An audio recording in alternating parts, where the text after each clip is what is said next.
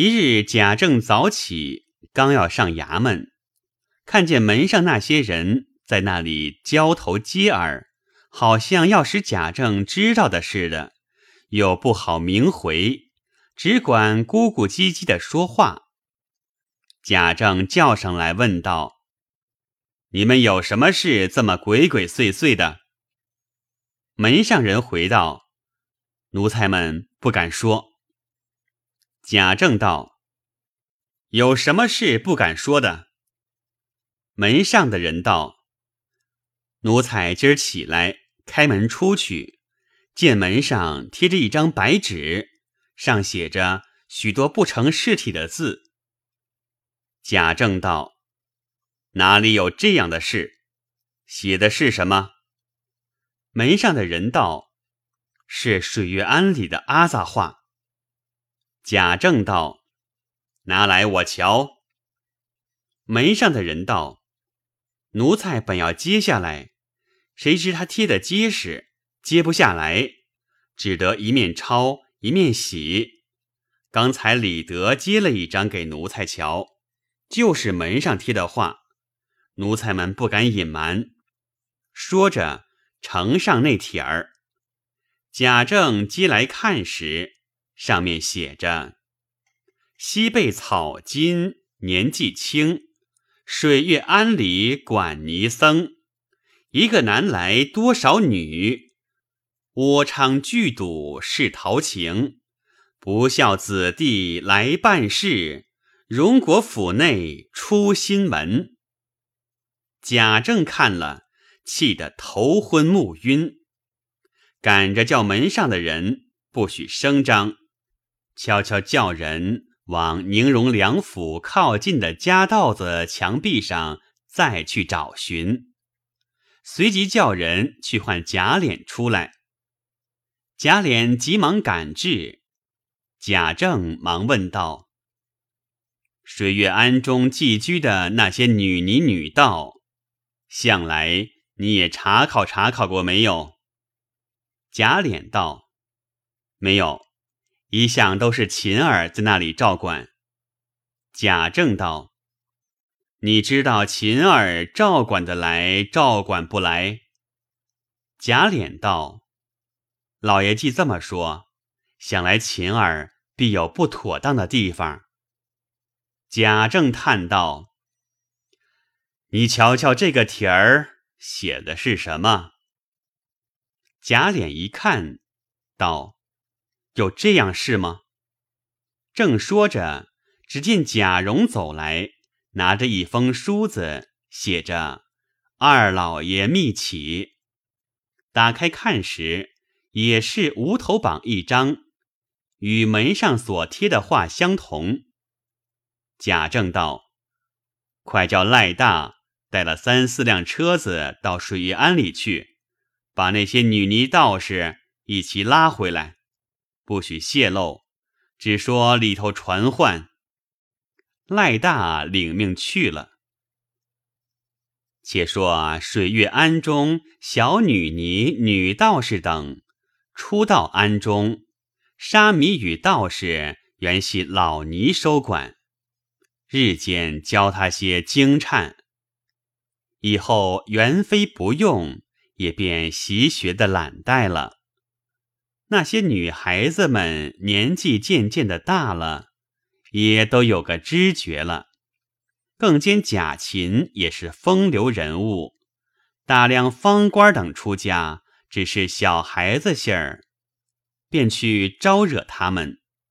哪知方官竟是真心，不能上手，便把这心肠移到女尼道士身上，因为小沙弥中。有个名叫沁香的，和女道士中有个叫做鹤仙的，长得都甚妖娆。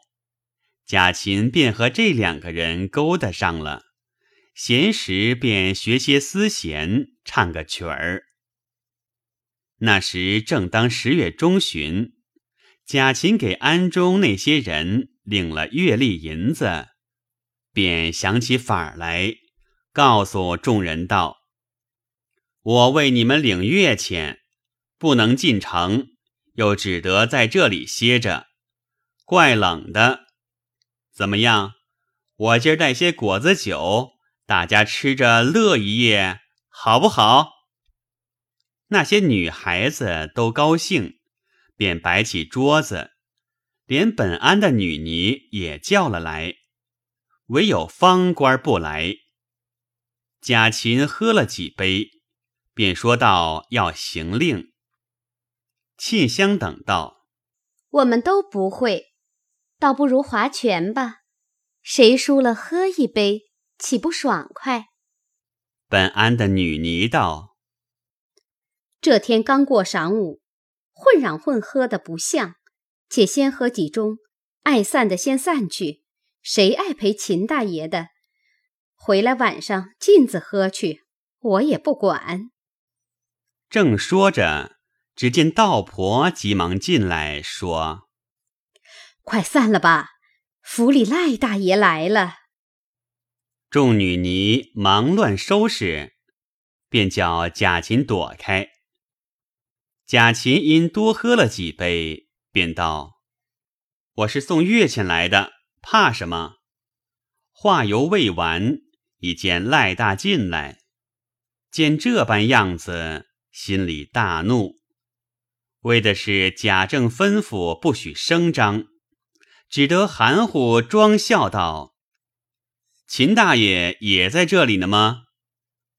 贾琴连忙站起来道：“赖大爷，你来做什么？”赖大说：“大爷在这里更好。”快快叫沙弥道士收拾，上车进城。宫里传呢。贾琴等不知缘故，还要细问。赖大说：“天已不早了，快快的，好赶进城。”众女孩子只得一齐上车。赖大骑着大走骡，压着赶进城，不提。却说贾政知道这事，气得衙门也不能上了，独坐在内书房叹气。贾琏也不敢走开。忽见门上的进来禀道：“衙门里今夜该班的是张老爷，因张老爷病了，有知会来请老爷补一班。”贾政正等着赖大回来，要办贾琴。此时又要该班，心里纳闷，也不言语。贾琏走上去说道：“赖大是饭后出去的，水月庵离城二十来里，就赶进城也得二更天。今日又是老爷的帮班，请老爷只管去。赖大来了，叫他压着，也别声张，等明儿老爷回来再发落。”倘或秦儿来了，也不用说明，看他明儿见了老爷怎么样说。贾政听来有理，只得上班去了。贾琏抽空才要回到自己房中，一面走着，心里抱怨凤姐出的主意，欲要埋怨，因他病着，只是隐忍。慢慢的走着。且说那些下人，一人传十，传到里头。先是平儿知道，急忙告诉凤姐。凤姐因那一夜不好，恹恹的，总没精神，正是惦记铁槛寺的事情。听说外头贴了匿名揭帖的一句话，吓了一跳。忙问：“贴的是什么？”平儿随口答应，不留神就错说了，道：“没要紧，是馒头庵里的事情。”凤姐本是心虚，听见馒头庵的事情，这一下直下怔了，一句话没说出来，急火上攻，眼前发晕。咳嗽了一阵，哇的一声，吐出一口血来。平儿慌了，说道：“水月庵里不过是女沙弥、女道士的事，奶奶着什么急？凤姐听是水月庵，才定了定神，说道：“呸，糊涂东西！到底是水月庵呢，是馒头庵？”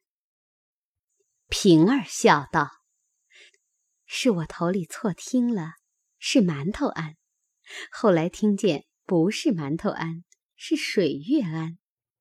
我刚才也说说溜了嘴。”说成馒头庵了。凤姐道：“我就知道是水月庵，那馒头庵与我什么相干？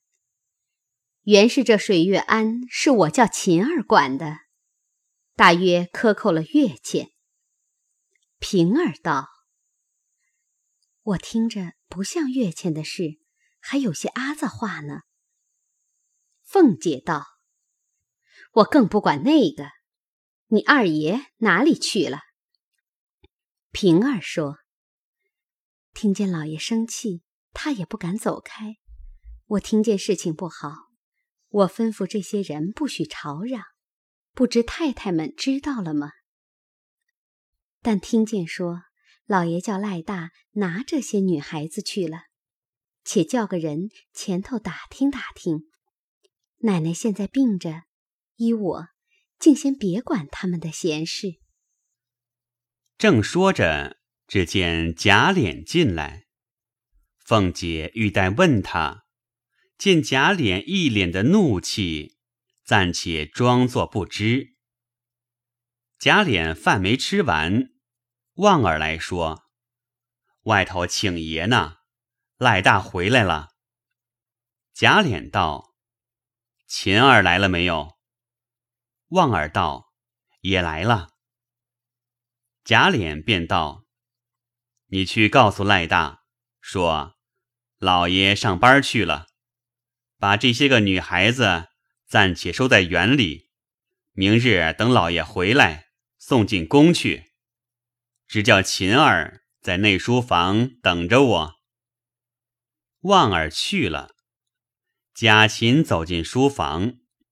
只见那些下人指指点点，不知说什么，看起这个样来，不像宫里要人。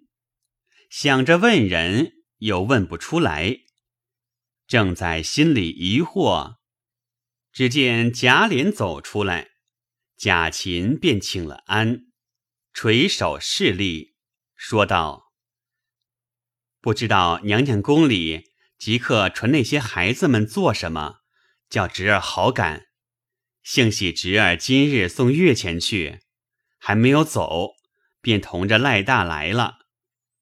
二叔想来是知道的。贾琏道：“我知道什么？你才是明白的呢。”贾琴摸不着头脑，也不敢再问。贾琏道：“你干的好事，把老爷。”都气坏了。贾琴道：“侄儿没有干什么，安里月钱是月月给的，孩子们惊颤是不忘记的。”贾琏见他不知，又是平素常在一处玩笑的，便叹口气道：“打嘴的东西，你各自去瞧瞧吧。”便从靴叶里头。拿出那个接帖来，扔与他瞧。贾琴拾来一看，吓得面如土色，说道：“这是谁干的？我并没得罪人，为什么这么坑我？我一月送钱去，只走一趟，并没有这些事。若是老爷回来，打着我问，孩儿便该死了。我母亲知道。”更要打死。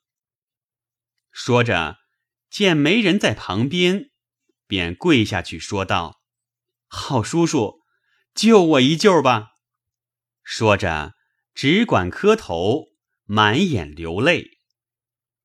贾琏想到，老爷最恼这些，要是问准了有这些事，这场气也不小，闹出去也不好听，又长了那个贴帖儿的人的志气了。将来咱们的事多着呢，倒不如趁着老爷上班和赖大商量着，若混过去就可以没事了。现在没有对证，想定主意，便说：“你别瞒我，你干的鬼鬼祟祟的事，你打量我都不知道呢。若要完事，就是老爷打着问你，你一口咬定没有才好。没脸的，起去吧。”叫人去唤赖大。不多时，赖大来了。贾琏便与他商量，赖大说：“这秦大爷本来闹得不像了。奴才今到庵里的时候，他们正在那里喝酒呢。帖儿上的话是一定有的。”贾琏道：“秦儿，你听，赖大还赖你不成？”贾琴此时红涨了脸。一句也不敢言语，还是贾琏拉着赖大，央他护庇护庇吧。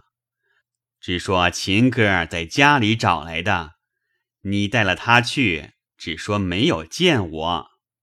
明日你求老爷，也不用问那些女孩子了，竟是叫了媒人来，领了去一卖完事。果然娘娘再要的时候。咱们再买。赖大想来闹也无益，且名声不好，就应了。贾琏叫贾琴跟了赖大爷去吧，听着他教你，你就跟着他。说着，贾琴又磕了一个头，跟着赖大出去，到了没人的地方，又给赖大磕头。赖大说：“我的小爷儿，你太闹得不像了，不知得罪了谁，闹出这个乱儿。